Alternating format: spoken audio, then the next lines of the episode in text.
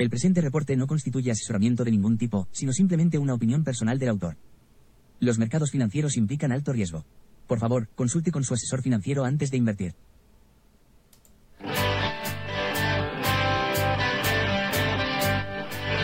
Muy buenos días, ¿cómo estáis? Bueno, buenas tardes ya, porque va siendo la hora de comer. Otra vez más he tenido que iniciar la transmisión después de una serie de reuniones que han salido improvisadas, que no tenía en agenda. Estaba repasando todo el mercado y, bueno, me han dilatado un poco. Ayer no pude hacer el reporte precisamente por un motivo similar, ¿vale? Así que bueno, cuando la agenda se complica, pues eh, las cosas se ponen en espera. ¿Cómo estás? Muy buenos días, muy buenas tardes. Eh, depende de dónde estés. Eh, tengo aquí auténticos fans del show, del programa, que lo siguen muy de madrugada desde América Latina. Tengo gente desde España siguiéndolo. Ahora ya, pues eso, 12 de la tarde en España, ¿no? Porque son 11.06 hora de Londres, 12 de la tarde, 12.06 en España. Y lo que corresponde, según desde donde me escuches. Puedo leer a Juan Manuel. Hola, buenos días, Gonzalo. Buenos días a todos desde Sevilla y España, dice también Miguel por aquí. Buen audio y buen vídeo. Gracias, Miguel. Es justo lo que iba a preguntar ahora, si se me recibía bien, ¿vale? Y bueno, ahora sí, ya vamos a empezar a contar cosas que os he traído, ¿vale? A ver... Ah, voy a abrir también por aquí mi Twitter y así puedo ir actualizándote de temas que he ido publicando. Lo primero que he hecho ha sido publicar las... Ya sabes, el resumen, la compilación de noticias macro de cada mañana, que también la publiqué ayer, para que tengas lo último de lo último y así pegamos un buen repaso al mercado, ¿vale? Ah, vamos a compartir pantalla y así te puedo ir enseñando un poco la novedad de esta semana. Tengo por aquí, eh, lo primero, esa publicación que ha habido durante la noche de la Reserva Federal donde eh, daba unas expectativas de inflación menores de las previstas. Te dice, los últimos datos de la Reserva Federal de Nueva York muestran que las expectativas de inflación a corto y medio plazo se han suavizado en octubre. El dólar se enfrenta a una posible corrección, pero las expectativas de revalorización de los tipos de interés se mantienen estables. Si te fijas, de hecho, el índice dólar ha respondido cayendo, ¿lo veis? Estamos aquí las últimas horas, 8 horas, desde esa publicación ha habido de nuevo nueva debilidad en el índice dólar que ha ido cayendo, ¿vale? He publicado alguna noticia que otra también, que ahora te traeré con tema de geopolítica ah, para que la veas. Y vamos a repasar también el calendario económico, o sea que no te falte de nada, ¿vale? Que tengamos el repaso de calendario, las últimas novedades macro y de mercado de hoy y por supuesto el repaso de gráficos y de ver cómo está el panorama. Aquí hay una, aquí hay otra. Te voy a hablar de dos cosas en concreto que ahora te comentaré. Y vamos al lío. Bien, y te decía, lo siguiente, el último informe del USDA sobre la estimación de la oferta y la demanda agrícola mundial es bajista para los cereales, lo que afecta negativamente al mercado. Esto podría provocar nuevas subidas en los precios de los alimentos. Acuérdate que esto es un factor inflacionista junto con el tema del crudo. La inflación, te recuerdo una vez más, saqué en su momento aquí el informe de BlackRock donde descomponíamos la inflación y su evolución cronológica y podíamos ver que esa inflación se habría ido desinflando por dos motivos. La reducción del precio de los alimentos y la reducción de los precios de la energía. Ninguno de los dos, ninguna de estas dos variables o dos factores están lejos de volver a repuntar. ¿Por qué? Uno, por lo que estamos viendo una contracción en la oferta del grano. Dos, la guerra que existía entre Ucrania y Rusia, que sigue existiendo y que básicamente establece un bloqueo marítimo a Ucrania por el lado de Rusia, que le impide exportar vía marítima su grano, eh, el grano ucraniano, que es el segundo proveedor más grande del mundo de grano. El primero es Rusia. Le impide hacerlo por vía marítima y lo tiene que hacer por vía continental. ¿Cuál es el problema? Que Europa es un mercado cerrado, es un cártel, eh, y que es un mercado cerrado por el que los países de la Europa este oriental dicen, no, por aquí no pasa. Y al final se autorizó a que pasase. Polonia dijo que no quería que se comercializase el producto ucraniano en su país, porque evidentemente desplazaba al sector agrícola local y nacional y que por lo tanto no iba a ir en contra de sus propios intereses. Esto es absurdo, no voy a dejar que metáis un producto que no es mío, para eso pago las cuotas como socio. Pago unas cuotas como socio y por lo tanto eh, espero que tenga ciertos privilegios, si no, ¿para qué? Bien, eh, ese fue el primer punto y que afectaba la exportación de grano y que Europa, eh, los países dentro de Europa se oponían a la política europeísta que parecía suicidar a la economía europea. Es decir, todas las medidas tomadas en energía, en agricultura, parecen estar destruyendo la propia Europa. Esas pautas de la Unión Europea que establecen la destrucción de centrales hidroeléctricas, la destrucción de centrales nucleares, es decir, la destrucción de todos sus propios recursos energéticos eh, por salvar el planeta. El cambio climático, dicen, ¿no? Pero si lo buscas, vas a encontrar que la emisión de CO2 de la Unión Europea está por debajo del 2% de la emisión global de todo el planeta. Así que, bueno, es raro creerte que ese es el pretexto por el cual están dinamitando los recursos energéticos de Europa. Y a esto se le suman los recursos agrícolas, es decir, lo mismo. Eh, vamos a meter producto agrícola extranjero que va en contra de los intereses de cada país que produce agricultura, en el caso, por ejemplo, de, hemos dicho, Polonia, Hungría, etcétera, pero también para el caso de España, etcétera. Entonces lo, lo traen de fuera, para lo cual un miembro de la Unión Europea puede preguntarse por qué estoy pagando estas cuotas, ¿vale? Eh, bien, continúo para no enrollarme con ese punto. El mercado de metales industriales sigue cerca de la recuperación económica de China, ya que tiene un impacto significativo en la demanda de metales. Ya sabéis que cuando China va bien demanda metales, cuando China va mal demanda menos metales para la producción. En concreto, ¿cuál es? El cobre, por ejemplo, que es el que se utiliza en el cableado, en los circuitos, es un ejemplo de cuando eh, la expansión del mercado del cobre responde a una alta demanda de China y cuando la disminución del mercado de cobre responde a una caída en la demanda de China y por lo tanto una menor producción a futuro, ¿vale? Dale una vuelta y piénsalo. Por otro lado, el mayor productor de cobre es Chile y el mayor demandante de cobre es China, así que la relación que hay entre ambos es estrecha en ese metal. Fíjate, te ponía, metales industriales como el cobre han bajado a lo largo del año. Si os saquéis un gráfico del cobre ahora, también lo podréis ver cómo ha ido descendiendo los últimos meses, ¿vale? Tenemos un ligero repunte en los últimos eh, días, semana diría, pero eh, en, todo en una tendencia ascendente desde hace meses, ¿vale? Lo cual preocupa por la desaceleración económica posible que tenga China. Uh, crecimiento de los salarios en Reino Unido se ha ralentizado, lo que indica un enfriamiento del mercado laboral.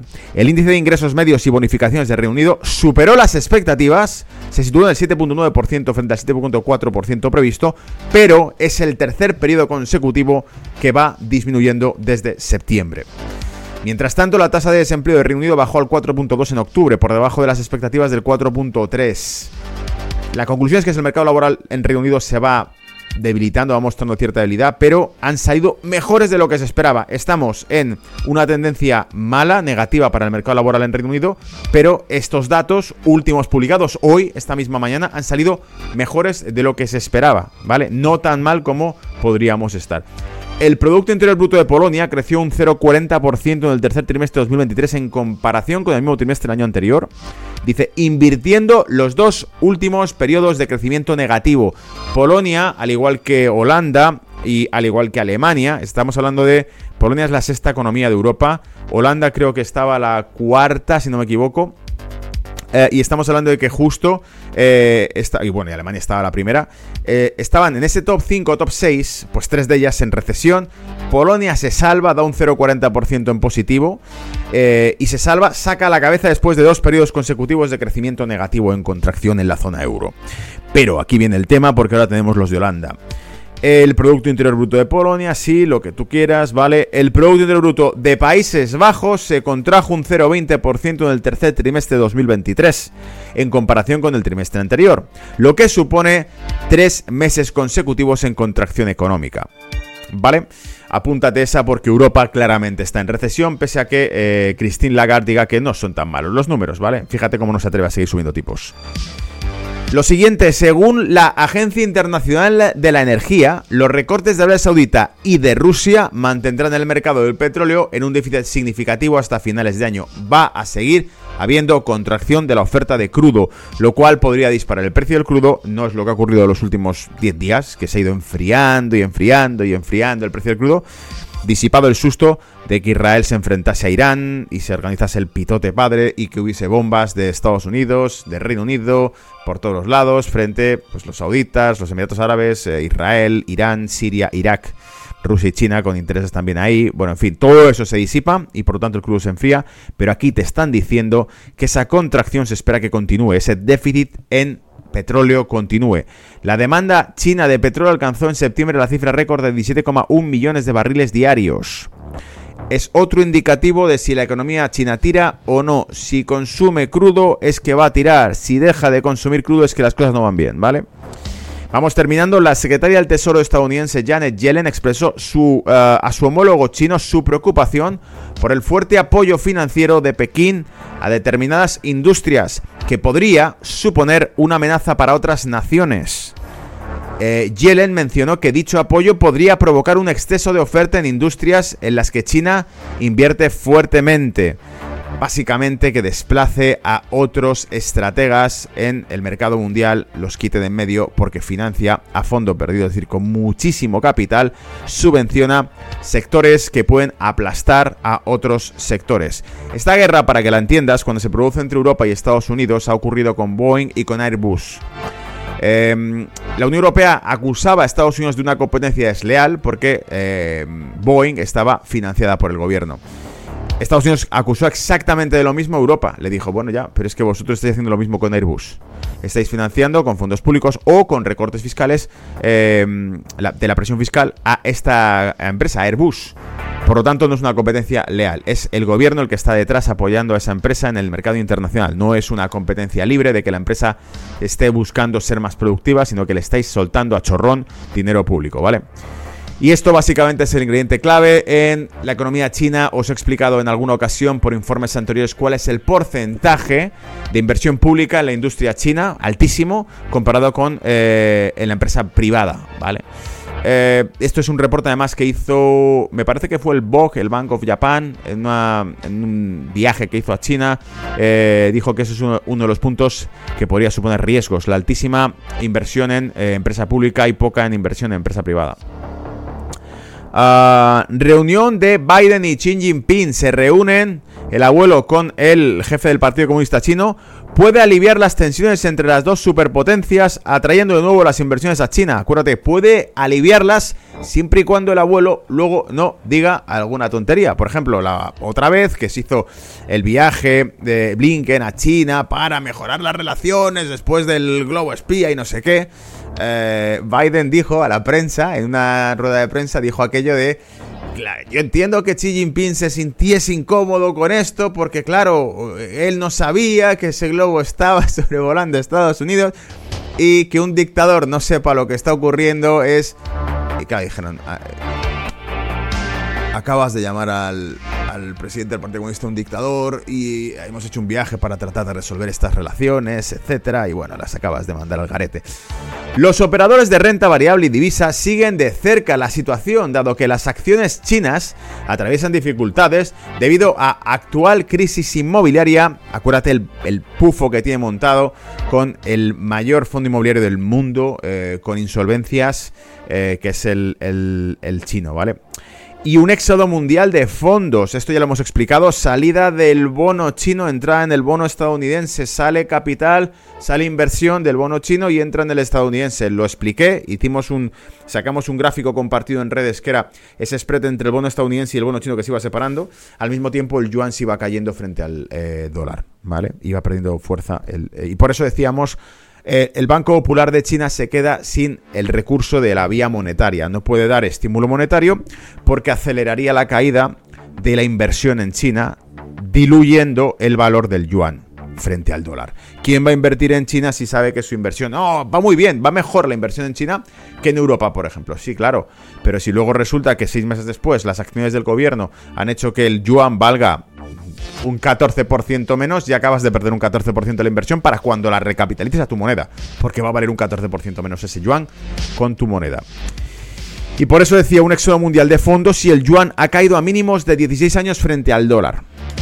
¡Boom! Todo el resumen de eh, lo último, lo fresco para esta mañana, sacado del horno de la panadería eh, de brújula de mercado Money Talks ATFX Connect, ¿vale? Y bueno, con eso te dejo esa visión. He prometido comentarte dos noticias eh, geopolíticas interesantes. Te las voy a sacar aquí.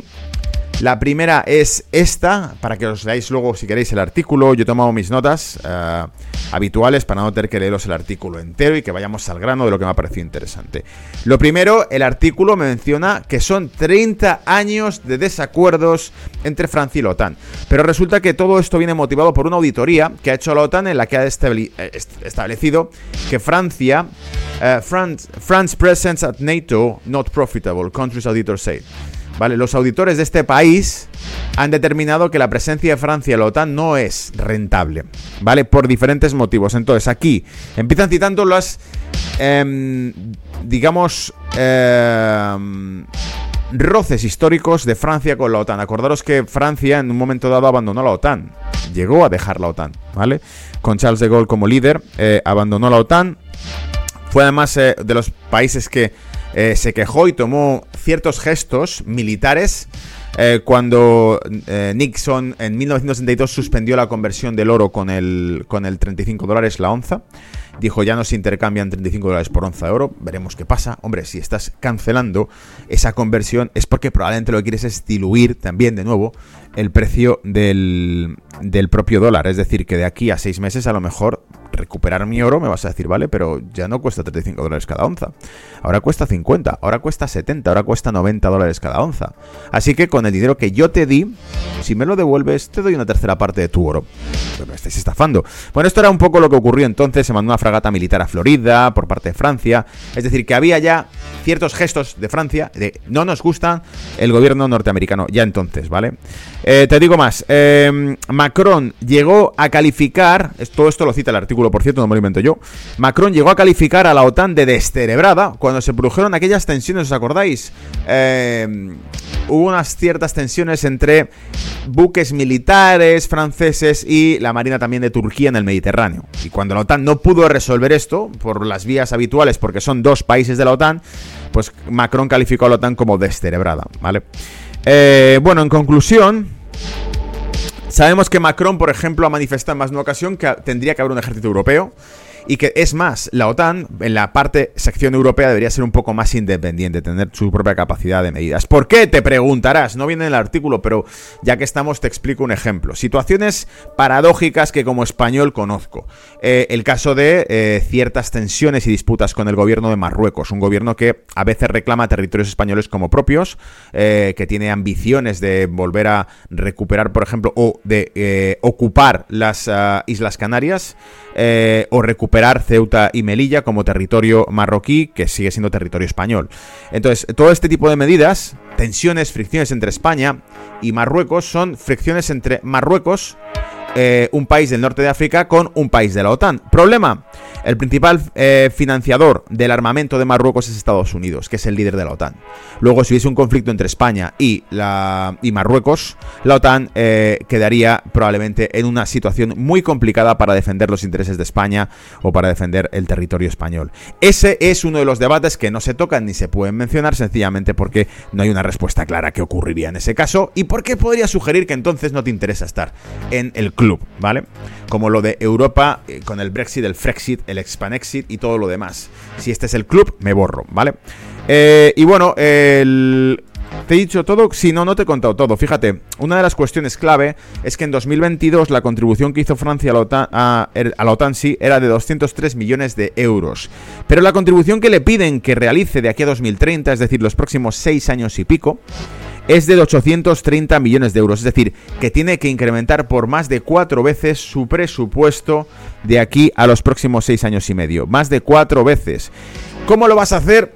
Problema tuyo es, es decir, si cuenta con el apoyo popular o no, si le parece bien o no a la población francesa, si resulta que te gana las elecciones el Partido Nacionalista francés, el Frente Nacional francés, y te dice que para qué está en el euro y que sobre todo por qué está mandando sus recursos a una guerra estadounidense con Rusia. Es decir, Estados Unidos elige una zona, Ucrania, eh, se mete allí a hacer fotos con sonrientes, le da 5.000 millones de euros de crédito a un gobierno antepuesto ucraniano, es decir, hay unas revueltas, muere gente, ahora se descubre, tras las investigaciones que ha publicado en Estados Unidos, que los francotiradores no formaban parte ni del gobierno ni de la policía, nadie sabe quiénes eran, pero murieron civiles en las protestas y por eso había que hacer una revolución y por eso cambió el gobierno. Y el primer gobierno que llega está financiado evidentemente por Estados Unidos y esto es en 2014, a partir de ahí aparecen hostilidades, etcétera, etcétera. Total, que la película termina, por darte ya el spoiler completo, la película termina con que Rusia se le acaba inflando, eh, por decirlo así, las narices y eh, acaba interviniendo en el territorio ucraniano que está ocupado por la OTAN. Como decía la frase típica, ¿no? Que se hizo viral. Eh, Ucrania no está en la OTAN, pero la OTAN sí está en Ucrania. Y para aquellos que a través de redes me van diciendo, no, es que bueno, es una invasión del dictador Putin, etcétera, etcétera, y no tiene lugar, y vale. Imagínate por un segundo qué habría hecho el dictador Biden si Rusia financia 5.000 millones a México y le manda además armamento a México y le manda apoyo militar, estrategas militares, como se ha denunciado, ¿no? Que había bajas de militares de la OTAN dentro del territorio ucraniano. Entonces, ¿qué hacen los militares de la OTAN allí, altos mandos de la OTAN en Ucrania, si no están interviniendo en el conflicto?